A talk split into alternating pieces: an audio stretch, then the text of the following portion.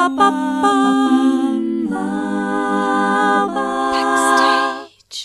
Herzlich willkommen zu Backstage. Mein Name ist Leni Bormann und ich spreche heute mit Alicia Funken. Alicia ist eine singende Darstellerin, die sich in Oper und Musical genauso zu Hause fühlt wie im Schauspiel, Kabarett oder Chanson. Seit kurzem arbeitet sie zudem als Coach für die Bühne und für LehrerInnen.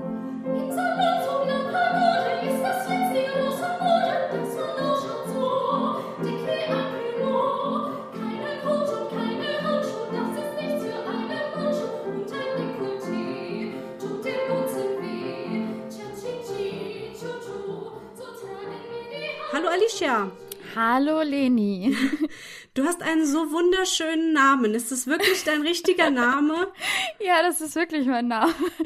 Boah. Das, das werde ich manchmal gefragt, ob das ein Künstlername ist. Nee, also meine Eltern hatten tatsächlich auch keine Ambitionen, dass ich Künstlerin werden soll, als sie mir den Namen gegeben haben. Ja, voll gut, voll gut abgegriffen, würde ich mal sagen. Das echt, klingt Aber sehr schön. Du hast ihn äh, total richtig ausgesprochen. Das passiert mir tatsächlich relativ selten. Das liegt aber nur an deinem neuesten Instagram-Post, wo du es nochmal hingeschrieben Ach, hast, stimmt. wie man ihn ausspricht. da habe ich einfach nur gut recherchiert. Siehst du, das ja. habe ich jetzt schon fast wieder vergessen. Sehr ja, gut. Aber es ist ja eigentlich so, wie man es wie man's schreibt. Also es genau. ist jetzt gar nicht so verrückt. Okay.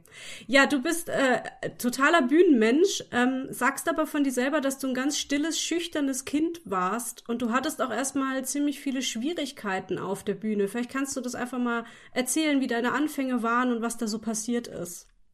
Ja, ähm, es hätte tatsächlich niemand von mir gedacht, dass ich äh, als Kind Ambitionen habe, auf die Bühne zu gehen, weil ich wirklich im Unterricht saß und ich habe äh, den Mund nicht aufgemacht. Ich habe nie aufgezeigt oder ich bin rot angelaufen, wenn mich ein Lehrer was gefragt hat und ich hatte immer Angst, äh, was Falsches zu sagen. Und als ich dann gesagt habe, ja, ich möchte aber, ich möchte Sängerin werden, damals war noch der Wunsch, Musicaldarstellerin zu werden, das gesagt und alle haben angefangen zu lachen und gesagt, die, die hat sie doch nicht mehr alle.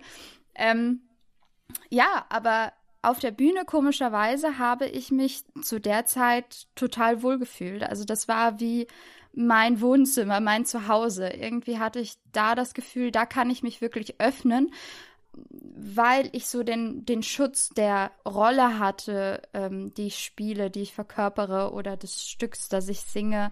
Ähm, da konnte ich mich dann so ein bisschen hinter verstecken und mhm. mich dann eigentlich im Prinzip dadurch dann öffnen und wirklich zeigen. Das äh, ja, mit, mit den Problemen, die du angesprochen hast, das ist tatsächlich erst im, im Studium entstanden, als ich dann ja so einem Leistungsdruck ausgesetzt war und dann auch mhm. oft von ProfessorInnen signalisiert bekommen habe, ja, das kannst du nicht und dieses kannst du nicht und ähm, ja, viel nach links und rechts geschaut habe und dann an mir selber gezweifelt habe und ähm, ja. Und du hast sogar gesagt, es ist, ist so weit gekommen, dass du bei einem Auftritt, äh, dass dir die Stimme weggeblieben ist.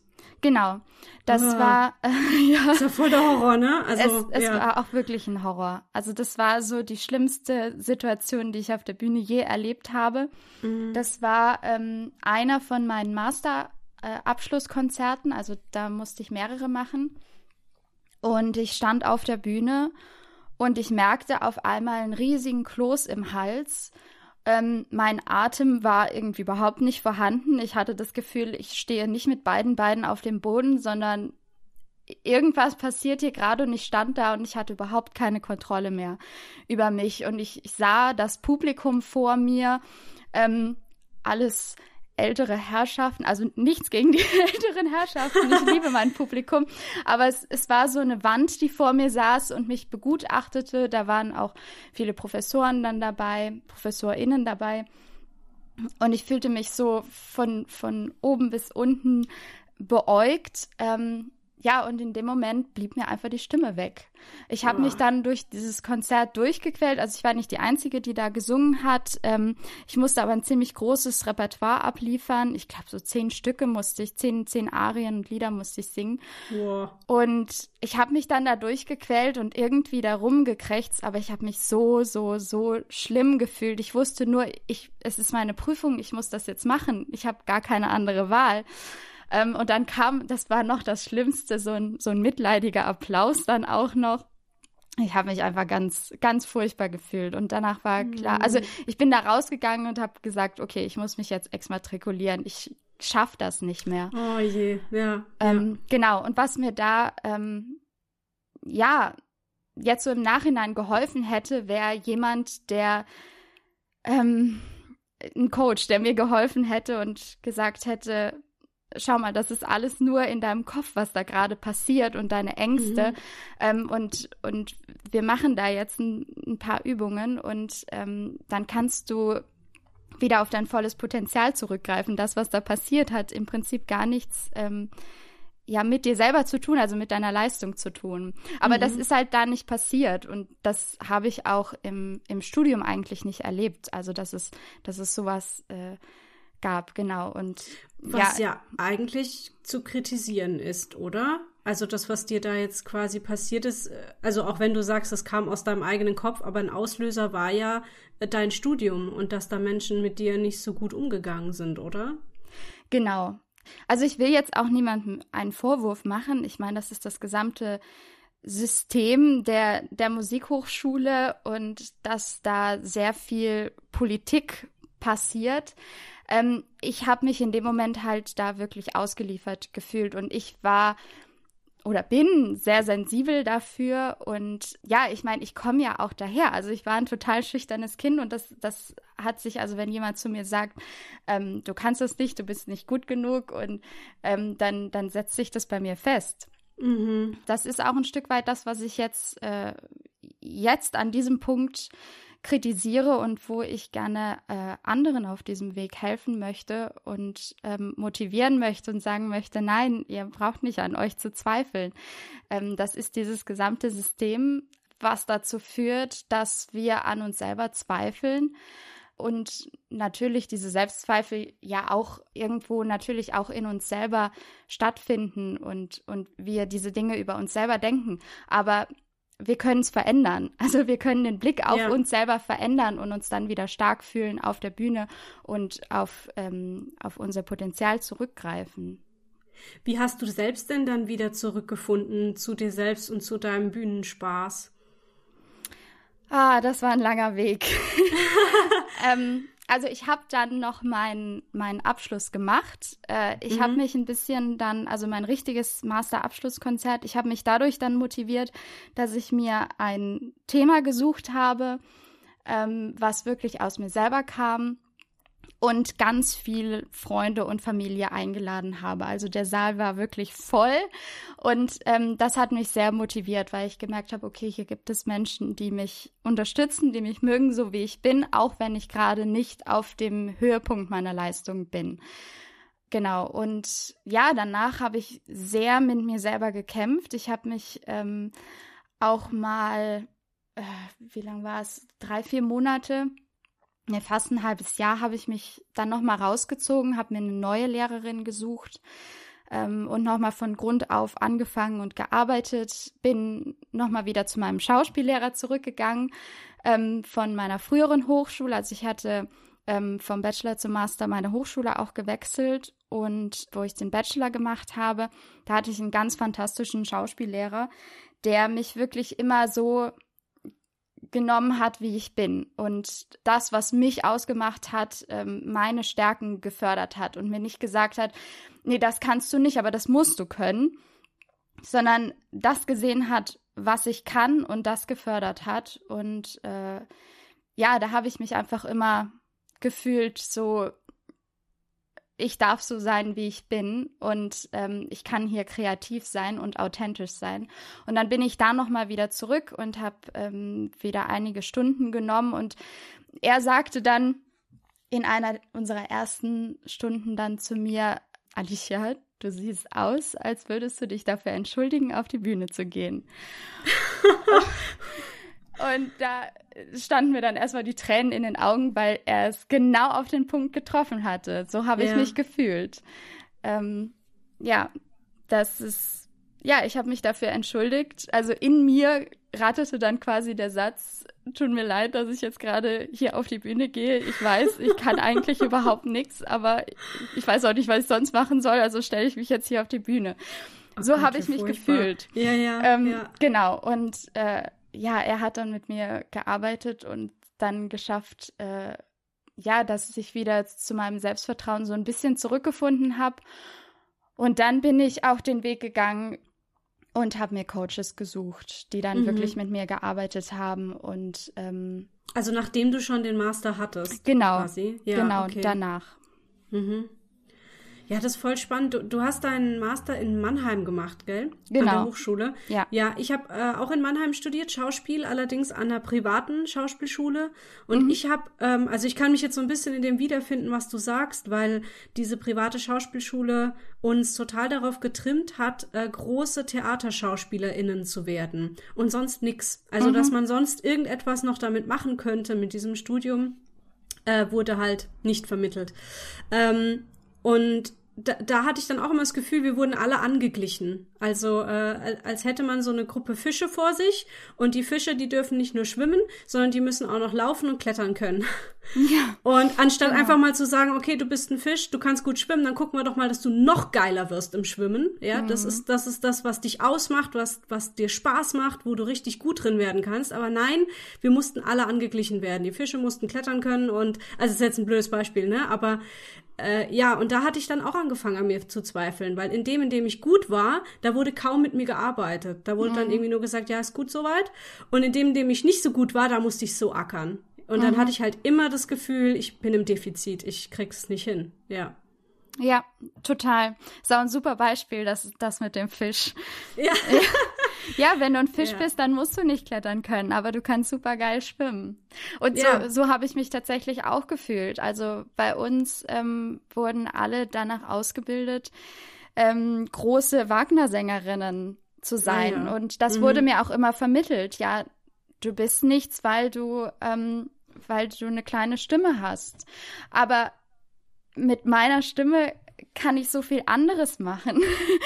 Ja, und ja. ich, ich wollte auch nie ins Wagner-Fach oder große Oper machen, sondern einfach ähm, Musik machen, ähm, was ausdrücken, Menschen bewegen und dafür brauche ich keine Riesenstimme haben. Aber ähm, es hat sich tatsächlich so in meinem Kopf festgesetzt, okay, du brauchst eine große Stimme und äh, anders geht es nicht. Und ähm, ja, da habe ich dann auch dahingehend eben meine Technik verändert und ähm, ja, ich habe zwischendurch mir dann Aufnahmen aus meinem Bachelorstudium angehört und dachte, wow, ich war da so viel besser, was ist eigentlich passiert?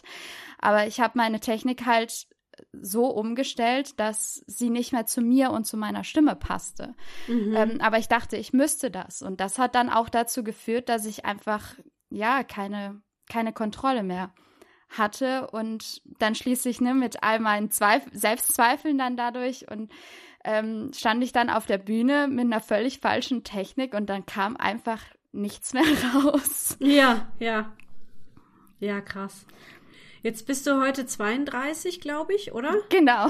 ja, und, und äh, hast jetzt erst vor kurzem begonnen, dieses Coaching anzubieten. Also mhm. kam das eben auch aus diesem Wunsch raus, hey, ich habe jetzt so viel gelernt für mich und weiß jetzt, wie das eigentlich sein sollte, dass du das jetzt so weitergeben willst? Ja, im Prinzip habe ich erstmal, ähm, also es war so, ich, ich war so von einem Vorsingen zum nächsten gehetzt und manche waren super, manche waren katastrophal und ähm, dann auch von einem Auftritt zum nächsten und durch quer durch den deutschsprachigen Raum immer getingelt und ich ich saß manchmal dann hier zu Hause. Es war, ist es mir manchmal passiert, dass ich morgens aufgewacht bin, bevor ich die Augen geöffnet habe, wusste ich nicht, wo bin ich jetzt eigentlich? Bin ich jetzt, wache ich jetzt gerade zu Hause auf oder wo wache ich jetzt auf? Und ähm, ja, ich hatte so ein Gefühl, wow, ich mache eigentlich gerade das, was ich immer machen wollte. Ich bin Sängerin und ich lebe davon. Manchmal gut, manchmal nicht so gut, aber ähm, ne, ich kann meine Brötchen damit verdienen, aber irgendwie erfüllt es mich nicht hundertprozentig. Mhm. Äh, ne, ich hatte die ganze Zeit darauf hingearbeitet und Höhen und Tiefen durchgemacht und alles Mögliche und dann komme ich da hin und denke, äh, irgendwas fehlt. Ah, ja, genau. Ja. Und äh, dann durch Zufall ähm, in einem Gespräch mit einer Freundin ähm, sprach sie plötzlich von einem Freund, der eine Coaching-Ausbildung gemacht hat. Und ich dachte, okay, das klingt jetzt sehr interessant. Mhm. ähm, ich wusste gar nicht, dass man da eine Ausbildung machen kann. Und dann habe ich mich mal informiert und habe das tatsächlich gefunden und habe dann so ja quasi von heute auf morgen beschlossen, okay, ich mache das. Ich habe keine Ahnung wieso, aber ich brauche jetzt noch mal irgendwas anderes, worauf ich mich fokussieren kann, dass ich ähm, nicht nur so auf äh, auf die Musik fokussiert bin, ähm, dass ich da etwas unbeschwerter sein kann. Ähm, und habe das dann gemacht und fand es großartig. Und jetzt also dann kam Corona, so ja. drei, drei, Monate nachdem ich äh, damit begonnen habe und mhm. dachte, okay, das ist ein Zeichen, also schmeiße ich mich jetzt noch mehr rein. Mhm. Ähm, ja, das kannst du ja online machen, ne? Also ja, genau. Ja, genau. super. Äh, und ja, jetzt habe ich ein bisschen Fun verloren. also super spannend, alles gut. Äh, an, an wen richtet sich denn dein Coaching? Ähm, es richtet sich, also momentan fokussiere ich mich tatsächlich sehr auf die, äh, auf die Bühnenkünstler. Äh, eben aus meiner eigenen Geschichte heraus. Mhm. Ich hatte auch, weil ich ähm, mehrere LehrerInnen in meinem Freundeskreis habe, auch mit einem Lehrer verlobt bin, ähm, sehr viel Kontakt eben in, in die Richtung und habe da immer signalisiert bekommen, boah, das, was du kannst, das fehlt uns eigentlich so ein bisschen. Also die, ähm, die Präsenz im, im Unterricht, also ne, äh, präsent zu sein und wie mhm. benutze ich meine Stimme als Lehrer, wie kann ich laut sprechen, äh, ohne dass ich am Ende des Tages heiser bin mhm. und so. Und ähm, genau, dahingehend habe ich dann diese Zielgruppe auch noch so ein bisschen äh, reingenommen. Genau. Und was sind so die Voraussetzungen oder, oder was muss man mitbringen, um sich von dir coachen zu lassen? Den Willen, etwas zu verändern. cool, ja. Genau. Ja, also äh, du musst es wirklich wollen. Also es ist ähm, das Coaching bei mir wird kein Kuschelkurs und ich stelle auch unangenehme Fragen. Mhm. Ähm, das heißt, du musst wirklich schon an einem Punkt sein, dass du sagst, okay, ich will jetzt diese Situation so wie es ist, will ich nicht mehr. Ich will jetzt wirklich etwas verändern. Und dann, glaube ich, kann auch wirklich die größte Transformation ähm, stattfinden. Also, dass du wirklich, äh, ja, dass wirklich sehr, sehr viel in dem Coaching passieren kann. Also, wenn mhm. du sagst, ach ja, ich mache mal so ein bisschen Persönlichkeitsentwicklung, ich nehme das jetzt einfach mal mit, ähm, glaube ich, dann passiert nicht so wirklich viel. Also der, der Willen, etwas zu verändern, ist wirklich Grundvoraussetzung dafür.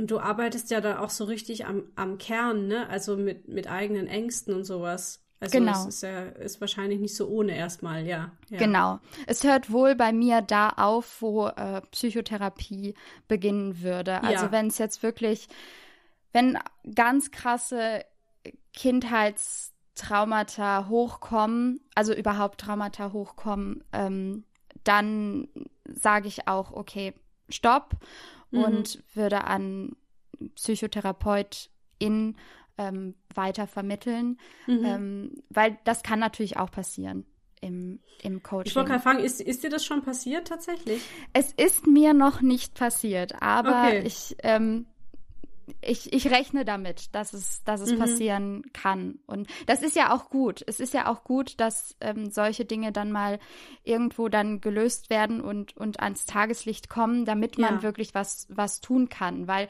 oftmals haben wir eine Blockade auf der Bühne, also ich spreche jetzt wieder vom Bühnenbild, ne? Mhm. Oder im Vorsingen oder beim Üben oder so und wissen einfach nicht, woran liegt es denn?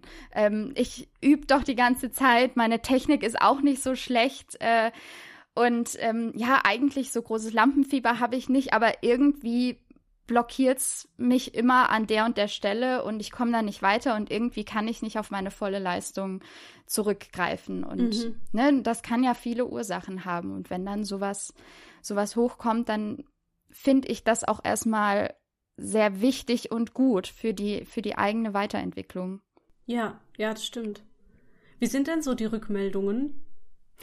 Also bislang durch die Bank weg äh, sehr positiv, was mich natürlich äh, sehr, sehr freut. Also ähm, ich habe jetzt äh, ohne Namen zu nennen, ähm, mit einer Klientin auch zum Beispiel gearbeitet, die wirklich ihr Selbstvertrauen aufbauen wollte, genau an so einem ähnlichen Punkt war wie ich und mhm. ähm, sehr frustriert war in Vorsingen und jetzt wieder eine Reihe Vorsingen hinter sich gebracht hat und von einem zum nächsten Vorsingen geht und ihre eigene Weiterentwicklung daran spürt und sich eigene Erfolge äh, äh, eigene Ziele setzt in dem Vorsingen. Ne? Zum Beispiel, wir haben es ja nicht in der Hand, ob wir jetzt genommen werden oder nicht. Ja. Ähm, und oftmals geht man rein und sagt sich, oh, ich will unbedingt genommen werden und ich brauche diesen Job und ich, ich muss das jetzt kriegen. Warum auch immer, ne?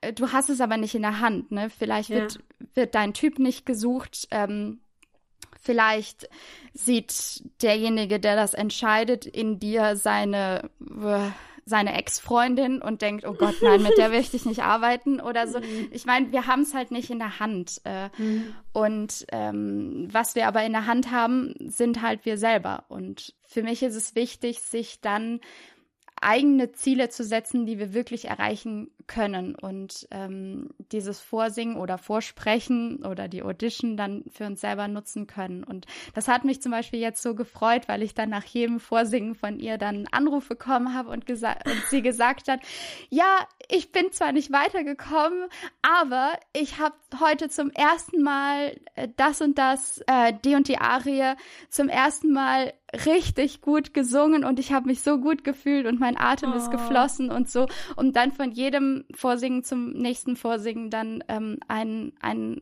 Erfolg für sich gehabt und war total positiv und ist positiv da rausgegangen. Und das, ja, da hüpft mein Herz dann bis zur ja, Decke, wenn ich sowas cool. höre.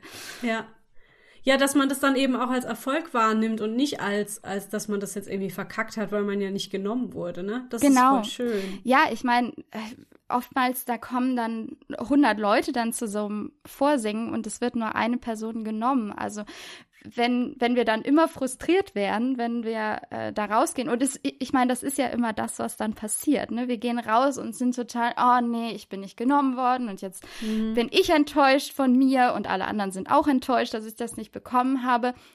Aber wir müssen uns ja nur mal vor Augen halten, wie groß die Wahrscheinlichkeit eigentlich ist. Mhm. Ne? Und, ja. und die ist ja wirklich gar nicht so, so groß. Und vielleicht, ähm, wir, wir sehen es ja dann nicht, wenn wir da rausgehen, aber wenn wir es bekommen hätten, vielleicht wären wir dann total unglücklich gewesen. Und es soll einfach so sein, dass, dass das nicht gepasst hat und dass, dass es nicht mit, mit dem Regisseur, der Regisseurin gepasst hätte, wir in dem Stück total unglücklich geworden wären oder so. Ne? Das, das sehen wir ja nicht, wenn wir raus sind. Und warum dann uns belasten damit? Vielleicht mhm. äh, haben wir dann, statt dass wir statt dass wir jetzt dieses Engagement bekommen, tut sich dann eine neue Chance auf, wo wir mhm. diese Zeit brauchen, die sonst äh, vertan gewesen wäre damit. Ja. ja.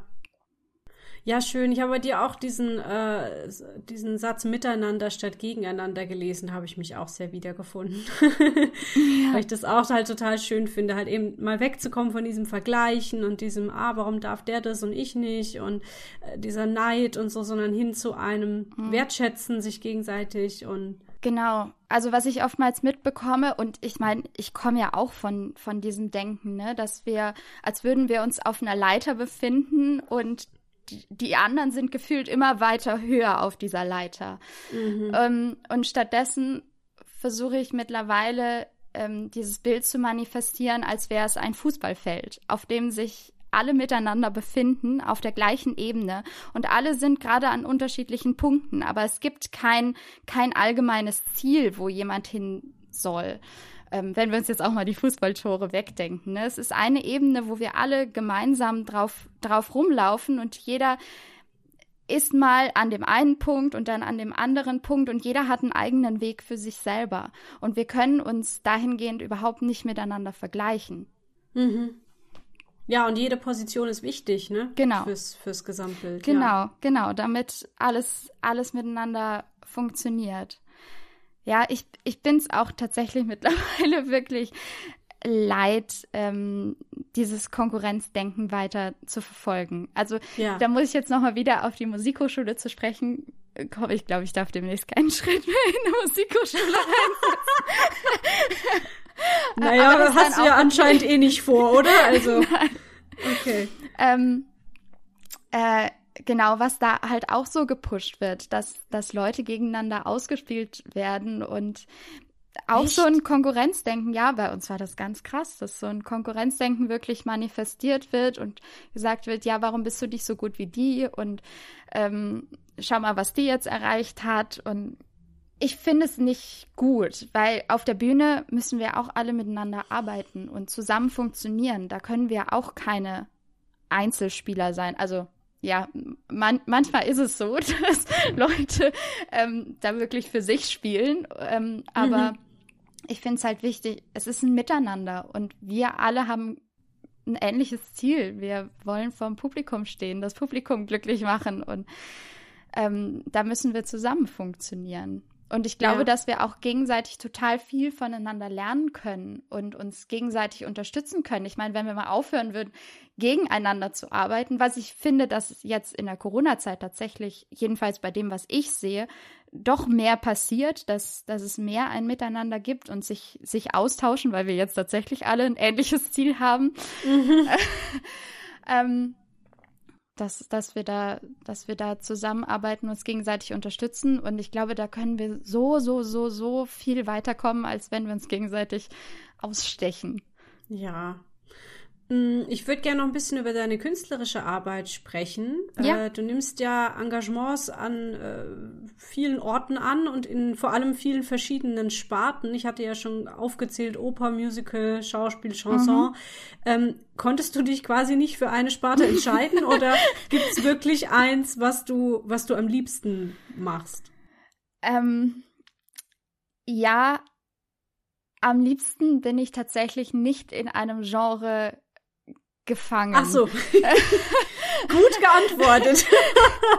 ja, es fällt mir, ja. Es, also am Anfang tatsächlich, ich erinnere mich auch noch dran, ähm, bevor ich studiert habe, war ich in der ZDF-Sendung Classic Kids mhm. und da wurde ich gefragt, was ich denn jetzt machen will. Da war ich gerade 17 ähm, und das Abitur war quasi vor meiner Nase und wurde gefragt, was, äh, was will ich was denn kommt jetzt? danach? Genau. Ja, ja. Ähm, und dann habe ich gesagt, naja, ich möchte Musik studieren. Ob Oper oder Musical, weiß ich noch nicht genau.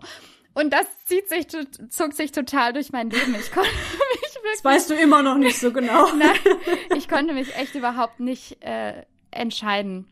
Ja. Ich wollte mich auch nicht entscheiden. Also ich habe dann, ich habe ähm, äh, direkt im ersten Anlauf tatsächlich, also es war großes Glück, ähm, die Aufnahmeprüfung für Operngesang geschafft und habe dann aber ein Semester später noch mal eine Runde gemacht ähm, und bin von Musikhochschule zu Musikhochschule getingelt und habe äh, mhm. äh, Aufnahmeprüfungen in Musical gemacht. Ähm, bin immer unterschiedlich weit gekommen, aber total, ja, überhaupt, also ich bin gescheitert und ich bin aber auch sehr an mir selber gescheitert, weil ich so unbedingt wollte und so mhm. verbissen war, dass ich ähm, ich glaube, das war in, in Essen an der Volkwang Hochschule. Da war ich dann bei der, bei der Tanz-Audition und konnte fast keinen keinen Schritt mehr vor den anderen setzen, weil ich so verbissen in mir war, ähm, dass ich da wirklich grottig abgeschnitten habe. Also da hätte ich mich wirklich ähm, nach der Tanz-Audition auch nicht, nicht genommen. Ich habe mich wahnsinnig über mich selber geärgert. Genau, aber ja, es, es zieht sich so durch. Also ich konnte mich tatsächlich nie entscheiden. Ich habe auch parallel yeah. dann weiter noch ähm, Unterricht in Musical-Gesangstechnik genommen und Workshops darin gemacht und habe auch weiter ähm, äh, nach dem Studium Schauspielunterricht noch genommen und ja, ich wollte mich so breit wie möglich aufstellen, weil es mir auch nie äh, so wirklich als logisch erschien, warum da so Grenzen aufgezogen werden zwischen den unterschiedlichen Sparten. Mhm. Ähm, und äh, wollte mich da auch nie so wirklich reinquetschen. Also ich weiß nicht, ob es wirklich gut war. Es ist manchmal tatsächlich gut, wenn man sich auf eine Sache fokussiert und das durchzieht. Aber das, das konnte ich nie, nie so richtig, weil mir alles irgendwie am Herzen lag und ja, jetzt, jetzt mache ich alles. Ja, und, aber ganz, ganz offensichtlich funktioniert es ja auch jetzt gut für dich. Also, ne? Wenn man so guckt, wo du, wo du schon überall warst und bist, also kann ja nicht ganz schlecht gewesen sein, sich so breit aufzustellen. ja, toi, toi, toi. Ähm, wie, wie kann man sich das denn jetzt vorstellen? Also du hast verschiedene Engagements in, ich habe gelesen, in Mannheim, in Köln, in Gelsenkirchen. Ähm, bewirbst du dich da jedes Mal für ein Projekt oder kommen die inzwischen auf dich zu? Äh, teils, teils. Also für vieles habe ich mich ähm, auch mal beworben. Ähm, und mittlerweile ist es dann aber auch so, dass ich dann immer mal nochmal angefragt werde. Also cool, dass dann ja. so aus heiterem Himmel plötzlich, also jetzt, ne, seit, seit 2020 nicht mehr so wirklich. Ja. äh, dass dann ähm, ein Anruf kommt. Meistens dann, wenn ich am wenigsten damit rechne und selber denke, boah, was, was passiert jetzt eigentlich ab dem und dem Datum? Da habe ich gar nichts, um Gottes Willen. Ähm, und äh, ein paar Stunden später klingelt dann das Telefon und dann kommt ähm, eine Anfrage und ich denke manchmal, wie funktioniert das eigentlich? Irgendjemand hat's gehört, ne? Ja, Genau. Ähm, ja, also ich, ich habe eine Zeit lang auch mit der ZAV äh, zusammengearbeitet, mhm. ähm, aber mittlerweile mache ich tatsächlich sehr viel selber für mich. Ah, cool. Das wollte ich nämlich auch noch fragen, ob du quasi eine Agentur hast oder ob du einfach selber sagst, hallo, hier bin ich. Ja. Ja, also teils, teils. Vieles tatsächlich habe ich gemerkt, auch wenn es so ein bisschen verrufen ist, aber passiert tatsächlich dadurch, dass ja Leute auf mich zukommen und sagen, hey, ich habe gehört, da ist Vorsingen für das und das, das wäre doch eigentlich die ideale Rolle und dann ähm, bewerbe ich mich dann, dann da mhm. und ja, entweder es klappt oder es klappt halt nicht. Ja, es ist so von allem ein bisschen irgendwie. Ja. Und, und bist du dann viel unterwegs oder lebst du dann eine Zeit lang in der jeweiligen Stadt, wo du gerade angestellt bist? Oder wie, wie funktioniert das? Ja, also äh, ich bin bei einer Gruppe, die quasi sowieso durch ganz Deutschland touren und äh, das ist dann wirklich von Hotelzimmer zu Hotelzimmer. Ähm, und sonst ziehe ich dann auch schon mal quasi für drei Monate oder sechs Wochen in die jeweilige Stadt. Oder ich pendel, wenn es von hier aus möglich ist. Ähm, ja, genau. Äh, jetzt mal kurz ein Abschweifen, weil du es auch gerade selber erwähnt hast mit Corona. Wann war dein letzter Live-Auftritt? Ähm, also, also wenn Livestream nicht zählt. Nee, nee, wirklich auf, auf der Bühne. Ähm, ich überlege gerade, es war im, im Oktober letzten Jahres. Oh, ja. Hast du jetzt auch so das Gefühl, du kannst es nicht mehr? ich hab das nämlich. Also ich hatte das letztes Jahr ganz, ganz krass, als es dann auf einmal wieder anfing. Wann fing denn das bei mir wieder an? Ich glaube im September. Ja, September, Oktober habe ich dann wieder gearbeitet und dann kam November der nächste Lockdown, so war es. Ja. Ähm, da dachte ich auch vorher, um Gottes Willen, ja. Äh, wie funktioniert das denn eigentlich noch? Ja, genau. Also mit anderen Leuten spielen erstmal diese ganzen Impulse wieder aufnehmen, dann da ein Publikum. Mhm. Äh, äh. ja, ja, mir fehlt da auch ein bisschen, bisschen die Routine. Jetzt, jetzt ja. bin ich etwas ruhiger. Jetzt denke ich, okay, es hat letztes Jahr auch geklappt, ähm, dass ich da wieder reingekommen bin. Also ja. wird es dieses Jahr auch wieder klappen. Aber tatsächlich, es fühlt sich für mich total weit weg an. Mhm, also genau. wie, wie eine andere Welt. Hast du denn was in Aussicht, dass du jetzt demnächst wieder auf die Bühne darfst? Ähm, ja, so ein bisschen. Ähm, wir haben mit der Opernwerkstatt am Rhein haben wir letztes Jahr ein Hörspiel aufgenommen. Äh, da gehen wir tatsächlich jetzt in einen Kindergarten rein, weil die Kinder ganz äh, ganz verrückt nach uns sind und uns gar nicht kennen, also nur in in gezeichneter Form und unsere Stimmen halt kennen. Und äh, da statten wir jetzt den Kindern da einen kleinen Besuch ab. Das wird cool. jetzt so das erste Live-Erlebnis wieder. Ich bin, ich bin tatsächlich total aufgeregt. ähm, ja, und was danach kommt, ich habe wirklich, äh, ich habe tatsächlich gerade überhaupt keine Ahnung. Ich lasse okay. es auch momentan auf mich zukommen. Also ich bin jetzt auch, ich meine, ich baue jetzt gerade auch mein Coaching auf, deshalb ähm, bin ich jetzt in Sachen Akquise im künstlerischen Bereich jetzt auch nicht so, ähm, also das pushe ich jetzt gerade nicht so voran, weil ich denke, okay, es es soll sich jetzt erstmal alles beruhigen und mhm. wieder anfangen und dann fange ich auch wieder damit an. Solange nutze ich jetzt die Zeit, um wirklich ähm, mich auf das Coaching zu konzentrieren und ja, es wird, es wird schon alles irgendwann wieder. Ja, irgendwann macht alles wieder auf, ja. Genau. Ich habe gesehen, du bist oder warst an der Tournee Oper Mannheim. Ja. Kennst, kennst du den Christian Birko Fleming? Ja. Oh, nee, wie geil. ich spiele ganz viel mit dem zusammen. Ach nee. Und als ich dann bei dir Tournee Oper gelesen habe, habe ich gedacht, das könnte dasselbe sein, aber ich war mir nicht ganz sicher. Wie cool. Ja, das ist mein ähm, mein erster Spielpartner gewesen bei der, bei der Tournee Oper Mannheim. Ich mache total viel mit ihm und wirklich total gerne. Also es ist ähm, ein, ein ganz, ganz toller Kollege. ich habe sehr viel von ihm gelernt, ja. Ja, total. Er ist ein ganz großartiger Schauspieler. Ich habe äh, hab, äh, zwei Stücke geschrieben, wo ich ihm jeweils eine Rolle geschrieben habe. Und Ach, da waren cool. wir jetzt in den letzten zwei Jahren schon ein bisschen unterwegs und jetzt hoffentlich dieses Jahr gibt's die Uraufführung von meinem neuesten Stück dann und da spielt er dann auch wieder mit. Ja. Ach, wie cool. Voll cool, dass da doch äh, eine Connection ist. ja. Ähm, was habe ich noch zu fragen? Genau, ich wollte wissen, weil es ist unmöglich, das alles zusammenzufassen, wo du überall schon so warst und was du so machst. Aber kannst du vielleicht ein paar Highlights nennen oder gibt es einen besonderen Auftritt, an den du dich gerne erinnerst? Also es gibt tatsächlich ein ähm, Stück, was ich von Herzen unglaublich gerne gespielt habe und das war äh, Operette, der Vetter aus Dingsda. Der Vetter aus Dingsda, das hört sich jetzt was so an, der Vetter Ich war gerade auch, ist es der Fette? Nein, es ist der Vetter, okay. Genau. Mit ich V. Muss, ich, ich muss mal wieder zur Sprecherziehung gehen.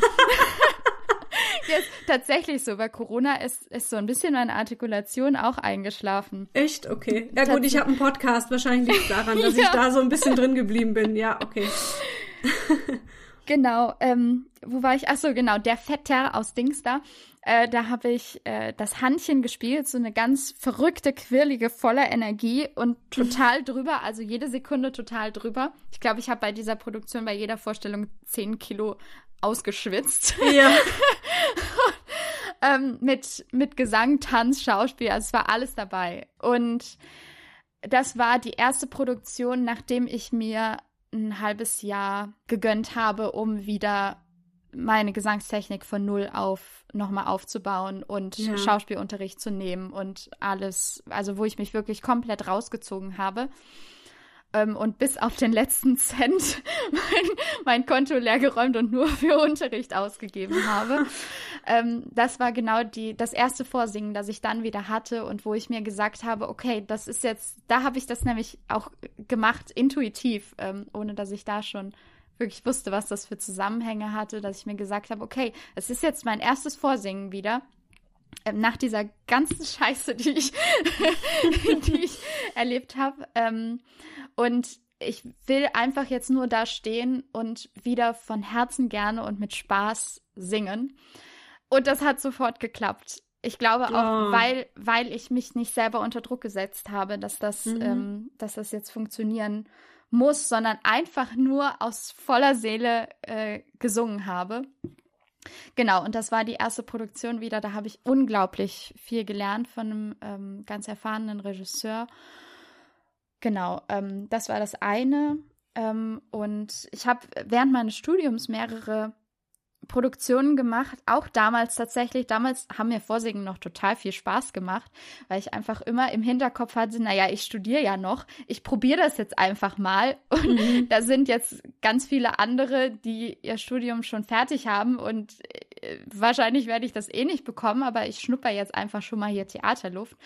Ähm, und damals war es tatsächlich so, dass so ein Vorsingen nach dem anderen dann geklappt hat und ich gar nicht wusste, woran es liegt. Aber ich glaube wirklich, dass ich da einfach ganz unbeschwert rangegangen bin ähm, und dadurch dann auch meine Leistung abrufen konnte in dem Moment. Genau. Und da war ich dann zum Beispiel am Saarländischen Staatstheater mit Turn of the Screw, habe ich ähm, die Flora gespielt, ein kleines Mädchen. Das, das sind so meine Standardrollen, die kleinen Mädchen. Auch wenn ich mittlerweile schon 32 bin, aber ich werde werd oftmals noch nach dem Ausweis gefragt. Also kann es sein, oh, dass ich dieses ja. Rollenfach noch ein paar Jahre bedienen kann. Ich bin letztens, kurz, kurze Anekdote, ich bin letztens in den Bus gestiegen, hatte natürlich meinen Mund-Nasenschutz auf mhm. und sag halt irgendwie, ja, ich hätte gern hier so ein Ticket. Dann guckt die Busfahrerin mich an und sagt, wie alt bist du dann? und ich habe erst gedacht, ich hätte mich verhört und war so, ähm, was? Ja, wie alt bist du? Äh, ich bin über 30. und sie so, oh Gott, Entschuldigung, ja, hier mit dem Mund-Nasenschutz, äh, keine Ahnung. Und dann habe ich aber danach im Kopf überlegt, warum sie mich das gefragt hat, weil ich glaube, bis 14 Jahre zahlt man irgendwie einen anderen Tarif und das wollte sie dann irgendwie wissen, ob ich 14 bin. Oder? Ah, ja. Also ich habe es jetzt als Kompliment mitgenommen, aber ich, ich kenne das, ja. Es ging mir auch noch ganz lange so, ähm, ich habe dann auch noch, noch später, wenn ich dann mal in der Heimat zu Hause war, meine Mama dann beim Einkaufen begleitet und ihr geholfen. Und wenn wir dann an der Metzgerstheke standen, wurde mir dann immer noch eine Scheibe Wurst angeboten. Nein, und ich dachte, oh Gott. Das darf nicht wahr sein. Nein, danke. ja, aber so, aber so langsam ist man in einem Alter, wo man das ganz cool findet, oder? Dass man eher für jünger als für älter gehalten ja, wird. Ja, es stimmt. Also als ich dann so die, so die 30 hatte, dachte ich so, jetzt, jetzt dürft ihr auch. Jetzt, genau. jetzt dürft ihr mich jünger schätzen.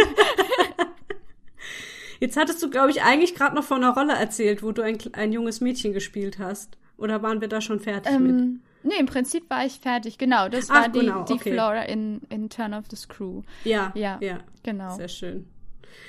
Ähm, genau, eins wollte ich noch ansprechen, da bin ich mir nicht ganz sicher, ob das aktuell auch ist. Ich meine, was ist im Moment aktuell, ne, bei Corona? Aber äh, die Fröhlich-WG, du hast ja. ein Musikkabarett-Duo. Ja, genau. Erzähl mal, was, was ist das? Was macht ihr da? Ähm, wir haben uns, also wir haben uns in der WG gegründet. Mhm. Wir haben ähm, in der Fröhlichstraße gewohnt in Mannheim und äh, haben da äh, ja uns dann zusammengetan. Sie ist also mit Simone Krampe, sie ist äh, Sängerin, also hat genau wie ich Gesang studiert und ähm, vorher aber auch noch äh, Akkordeon. Ähm, also richtig Konzertakkordeon. Und äh, wir haben dann, also wir hatten schon vorher mal durch Zufall einen Auftritt, wurden wir einfach zusammengeschmissen und sollten ein paar Chansons machen. Und danach haben wir festgestellt, okay, das macht echt Spaß. Und dann waren wir in Mannheim in der WG und haben gedacht, okay, wir, ja, wir machen jetzt einfach mal ein paar Sachen zusammen. Und dann hat sich das so entwickelt ähm, und ist dann von wir machen Auftritte bei ähm, irgendwelchen Events und spielen ein paar ähm, Chansons zu wir entwickeln wirklich zwei Figuren, Mona und Lisa, die in einer WG zusammenleben und es da nicht immer nur heiter und fröhlich zugeht. Ähm, aber im Grunde geht es sehr viel bei uns um Freundschaft und alles zusammen. Also wir machen wirklich von bis äh, Chanson, Klassik, Pop. Habe ich jetzt was vergessen? Ja, Musical. Mhm. ähm, mit unseren eigenen Arrangements. Also die hauptsächlich von Simone Krampe gemacht werden, die Arrangements, ähm, dass wir es für zwei Stimmen umarrangieren, für Akkordeon und teilweise kommt auch noch die Cajon ein bisschen dazu und haben auch uns neue Texte zu bekannten Stücken. Äh, Moment, jetzt habe ich den Faden verloren. Also, es gibt auch äh, bekannte Melodien mit neuen Texten. Genau. So, ähm, und und in welchem Rahmen tretet ihr dann so auf? Im Konzertrahmen. Also man kann uns auch tatsächlich immer noch buchen für, für äh, Events, aber ähm, mittlerweile sind es dann kleinere Bühnen, wo dann so ein, so ein gemütlicher Kabarettrahmen ist. Genau, wir haben zwei bestehende Programme, ähm, die ähm, eine Story haben von Anfang bis Ende. Und äh, die führen wir dann auf. Momentan ist natürlich auch alles ein ja. bisschen äh, schwierig. Genau, wir wollten eigentlich 2020, hatten wir uns gesagt, so jetzt ähm, da hatte sie dann auch ihr Studium abgeschlossen. So, jetzt hängen wir uns nochmal richtig rein ähm, und ähm, betreiben wirklich Akquise für die Fröhlich-WG und dann kam Corona dazwischen. Mhm. Ähm, ja, das Aber das ist auf jeden Fall ein, ein Ziel oder eine, ein genau. aktuelles Projekt, ja. Mhm. Genau. Also da haben wir, wir haben uns beide gesagt, ähm, wir stehen auf Bühnen und machen viel für andere Leute, also machen das, was der Regisseur uns sagt, was der musikalische Leiter oder die musikalische Leiterin uns sagt. Ähm, und wir wollten halt ein Projekt haben, wo wir wirklich selber die Chefinnen sind und selber kreieren können. Mhm. Und das haben wir mit der Fröhlich WG geschaffen. Genau. Und ähm, das ist aber auch was, ja, uns jetzt unser ganzes Leben lang wahrscheinlich begleiten wird und wir weiter ausbauen werden und mal schauen, wo uns die Reise mit der Fröhlich WG hinführt. Es macht uns auf cool. jeden Fall total viel Spaß. Genau. Schreibt ihr dann auch selber eure Texte?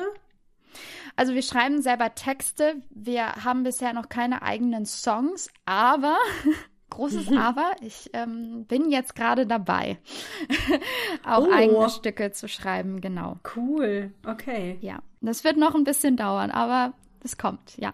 Ihr habt auch eine eigene äh, Webseite, habe ich gesehen, ne? Mhm. Also für euch beide, genau. Genau ähm, fröhlich-wg.de. Ja. ja, ja, die ganzen Links werde ich sowieso in die Shownotes setzen. Das kann ich ja an dieser Stelle auch mal wieder einfügen. Also du bist auf Instagram zu finden, Facebook habe ich gesehen, du hast eine eigene Webseite als Künstlerin und als Coach. Also genau. Da findet man dich auf jeden Fall, genau. Und dann setze ich auch noch die Fröhlich-WG dazu. Genau. Ah, und YouTube hast du auch noch.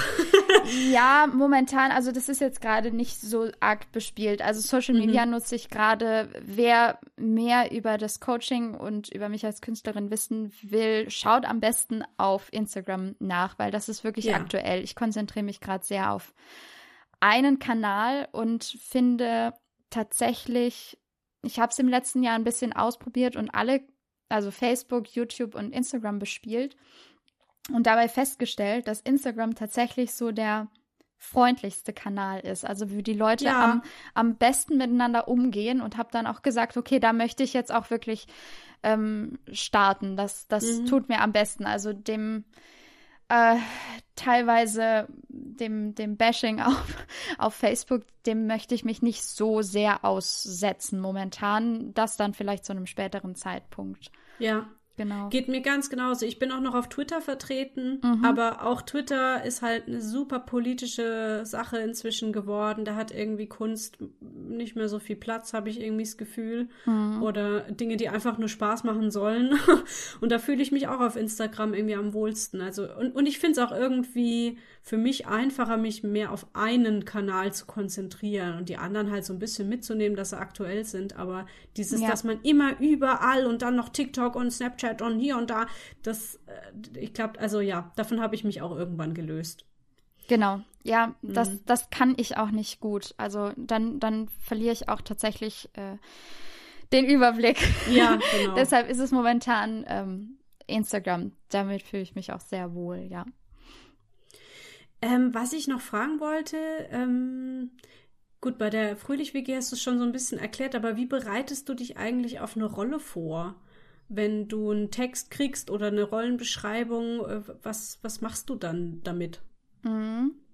Jetzt muss ich mal gerade wieder in meinem Oberstübchen kramen. Wie war das denn nochmal? ja, ich kenn's ja. ähm, naja, ich bekomme ja meistens dann, ich überlege gerade, ja, ich bekomme den Text, ich bekomme die Noten ähm, und erstmal beschäftige ich mich meistens, also wenn es kein reines Schauspielstück ist, erstmal mit den Noten und kriege die klar, dass ich das singen kann. Und dann schaue ich in den Text und lerne den tatsächlich erstmal ganz stur nur den Text, ohne den Inhalt. Und dann beschäftige ich mich mit der Rolle. Und dann kommt es darauf an, ob das eine Rolle ist, die auch irgendwie geschichtlich begründet ist. Dann lese ich natürlich dann kreuz und quer.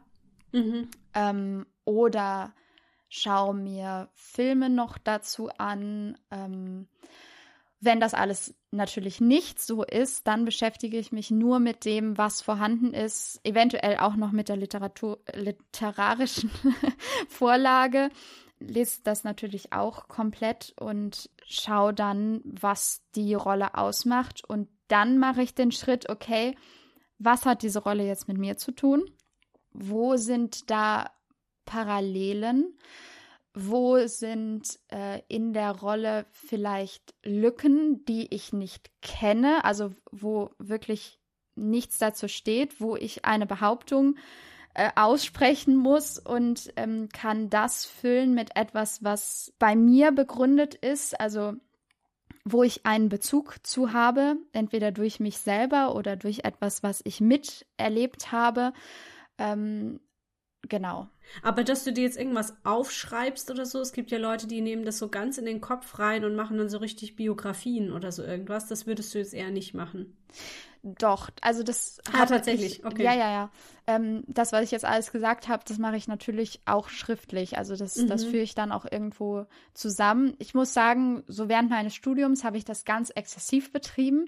Mittlerweile mache ich es nicht mehr so sehr, weil mir dann auch, also vor Corona fehlte mir dann auch ein bisschen die Zeit dazu, das wirklich jetzt alles ähm, immer hundertprozentig aufzuschreiben ähm, und habe mir dann Stichworte gemacht und vieles dann im Kopf auch äh, einfach durchdacht, bin das durchgegangen, habe mir Bilder im Kopf gemacht, solche Sachen. Ähm, ich bin auch ein bisschen mehr davon abgekommen, mich im Vorfeld zu sehr da festzulegen, weil ich dann gemerkt habe, dass oftmals dann Regisseure oder Regisseurinnen kommen und komplett andere Vorstellungen haben. Und wenn ich dann im Vorfeld Aha. zu sehr festgelegt bin, ähm, fällt es mir schwer, mich sofort darauf einzustellen. Und dann brauche ich ein paar Tage, um dann wirklich da angekommen zu sein, wo der Regisseur ist oder die Regisseurin ist. Ähm, wenn ich im Vorfeld mir ein grobes Bild mache, mir ähm, Optionen mache, mir, mir Dinge vorstelle, ausdenke, äh, aber es noch nicht zu sehr festzurre, dann ähm, kam ich bislang am besten klar und konnte mich dann drauf einstellen. Und mhm. ähm, dann im Laufe der Probenarbeit dann äh, eine Biografie erstellen und das wirklich dann alles zusammentragen. Mhm. Genau. Worauf freust du dich jetzt am meisten nach Corona? Dass ich wieder Leute umarmen kann. Ja, oh Gott. Das vermisse ich auch. Ich ja. bin ja eigentlich so ein Leute-Anfasser. Das darf ich jetzt schon die ganze Zeit nicht. ich habe auch, ich glaube auch, das wird sich ganz komisch anfühlen. Ich mhm. merke jetzt, wenn ich Filme gucke, wo sich Leute umarmen, dass ich zusammenzucke und denke, oh Gott, die haben sich gerade umarmt. Dürfen die das überhaupt? Sind die ja. aus einem Haushalt? das ist echt verrückt, ja. Und äh, ich denke, das wird, wird im ersten Moment ganz komisch, aber ich glaube, wir werden uns alle wieder ganz schnell dran gewöhnen. Also hoffe ja. ich zumindest, weil aber es fällt mir momentan manchmal sehr schwer und ich würde gerade gerne so viele Freunde besuchen und einladen. Ja.